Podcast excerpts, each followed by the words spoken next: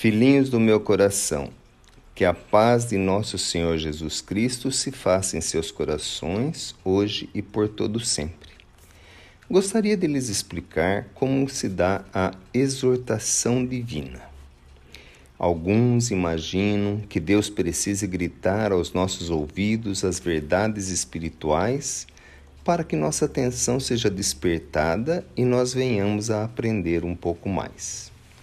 Outros gostariam que os mortos, se é que a vida continua depois da morte, surgissem as dúzias à frente da, deles e comprovassem a existência, para que a dúvida não mais existisse. Mas não é assim que Deus age. Deus age através dos exemplos que a natureza nos oferece. Deus age como o sol que nos aquece dia após dia, desde o início dos tempos que os filhos conhecem até o futuro que os filhos possam imaginar. Vou tentar exemplificar a exortação divina da melhor forma que pude encontrar para me fazer mais claro. Um homem passava pela estrada e olhou à sua direita um pouco distante e viu uma frondosa árvore. Observou de longe a copada da árvore e se encantou com ela. Aproximou-se.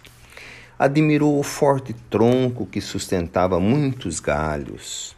Admirou os galhos inúmeros que sustentavam pequenos galinhos que se povoavam de muitas folhas. E chegando bem perto, embaixo da árvore, olhou as folhas, cada uma com um tom de verde diferente da outra. O vento as balançava, o sol iluminava algumas e fazia sombra a outras.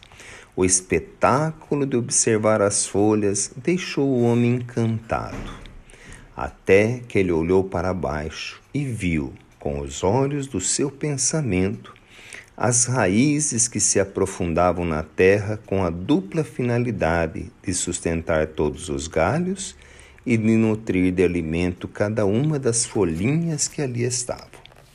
Olhando mais uma vez a beleza do espetáculo que lhe era oferecido, se afastou, dirigindo a Deus uma prece de gratidão, pois sabia ele que a árvore não é produzida pelo homem, mas sim pelo Criador.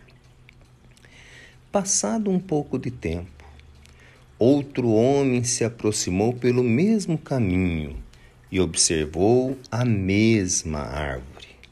Só que na sua mente logo veio um pensamento: Mas que árvore mais improdutiva! Não há sequer um fruto em seus galhos. Não vou nem perder tempo em me aproximar. E com estes pensamentos se afastou.